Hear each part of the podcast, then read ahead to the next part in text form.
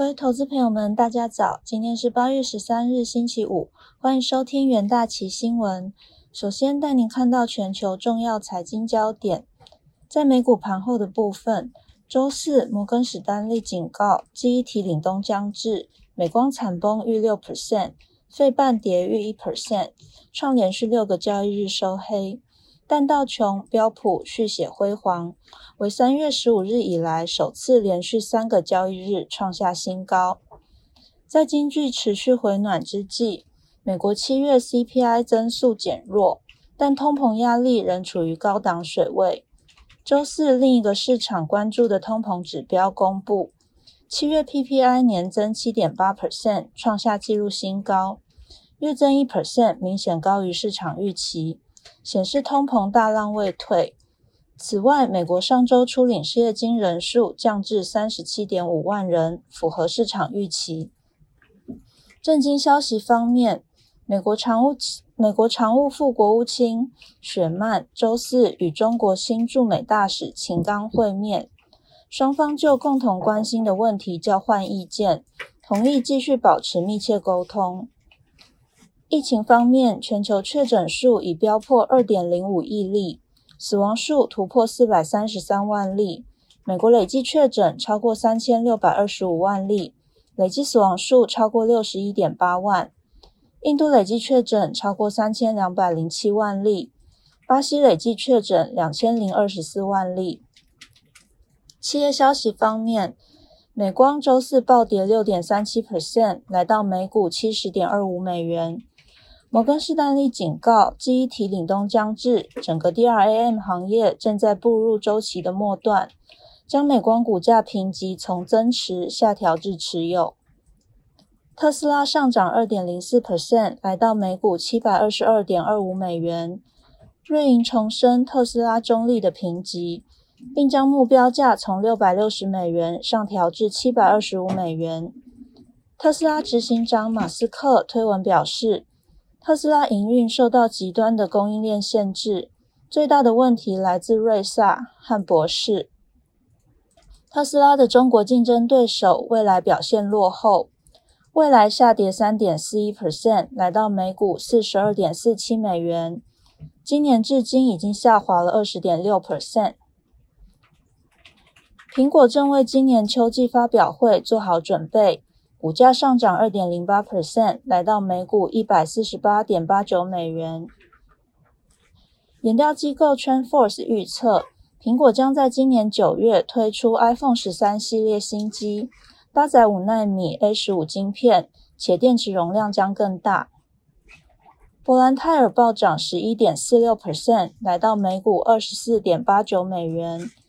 伯兰泰尔第二季营收三点七六亿美元，年增四十九 percent，超乎市场预期，且财测乐观。国际汇市的部分，美元对主要货币反弹。数据显示，美国七月 PPI 出现超过十年来的最大涨幅，反映通膨压力仍强，经济复苏带动的需求仍让供应链持续紧绷。纽约尾盘时段，追踪美元对六种主要货币走势的 ICE 美元指数上涨零点一 percent，来到九十三点零一九点。英镑走软，因数据显示英国第二季 GDP 季增率四点八 percent，符合市场的预期，令市场预期英国央行暂时不会另外调整货币政策。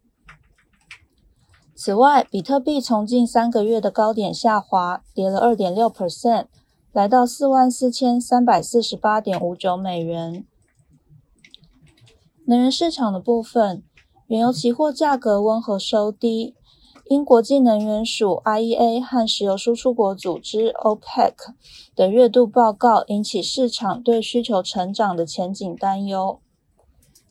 IEA 月报已将今年需求成长的预期大幅下调十万桶，但同时将二零二二年需求前景调升每日二十万桶。OPEC 维持它对于二零二一年和二零二二年需求成长的预期不变，但上调了非 OPEC 的供应量预估。投资人可以留意轻原油期货与选择权的布局。金属期货的部分。黄金期货小幅收跌，结束结束了连续两日的反弹。接下来进入三分钟听股期。首先看到华邦电期货，华邦电周四召开股东会，对于记忆体市场需求出现杂音，华邦电董事长焦佑军表示，目前产能仍持续满载，下半年市况不至于太差。然而，外资投行摩根史丹利表示，虽然记忆体价格持续上涨，但供需趋向均衡。产业上升周期已经进入尾声，因此降平华邦电等记忆体的类股。DRAM 在二零二二年供过于求的风险提升，近期产业成长指标已经下降，需求也受到零组件供应短缺的限制。华邦电期货周四压回走低三点九一 percent，延续走低格局。再看到长荣行期货。受惠于货运毛利率的提高，再加上美国市场客运量回温，长荣航第二季转亏为盈，单季 EPS 达零点零三元。长荣上半年货运的运能年成长二十三 percent，承载率达九十五 percent，整体货运营收年成长六十六点六 percent。长荣航最近宣布，将从八月十九日起全面调涨台湾至美国航线的货运价格二十到二十五 percent。目前长荣航五架全货机配置在美国线，第四季预计有三架新货机交付，因此运价上涨对于对于营运的贡献度提高。长荣航期货周四反弹回升，上涨逾两 percent，处于短中期均线震荡。再看到中钢期货，中钢七月营收创下历史新高，年成长率达上达到七十 percent，一到七月累计营收两千五百五十一亿点五亿元，年成长四十五 percent。中钢预计今日将开出九月单月内销盘价，随着欧美钢价高涨，且中国近期提高钢品出口限制等等利多支撑。市场预期中钢九月盘价有机会转开平开高盘，渴望提振市场信心。由于中国针对钢铁业提出限产通知，中钢对于后市展望正向。中钢期货周四开高走高，上涨三点一 percent，短中期均线同步走阳。最后看到大立光期货，大立光七月营收较去年同期衰退十八 percent。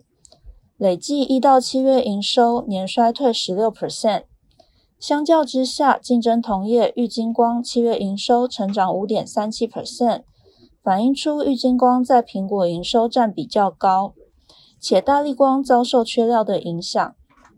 另一方面，野村指出，受疫情与零组件涨价的冲击，非苹果阵营采用高阶镜头的意愿下滑，加上竞争对手抢食订单。因此，降平大力光投资平等至中立。大力光起价在除息后呈现弱势下行，周四续跌一点六五 percent，收盘价再创波段新低。投资人可以留意上述的股期标的哦。以上就是今天的元大旗新闻，谢谢各位收听，我们下周见。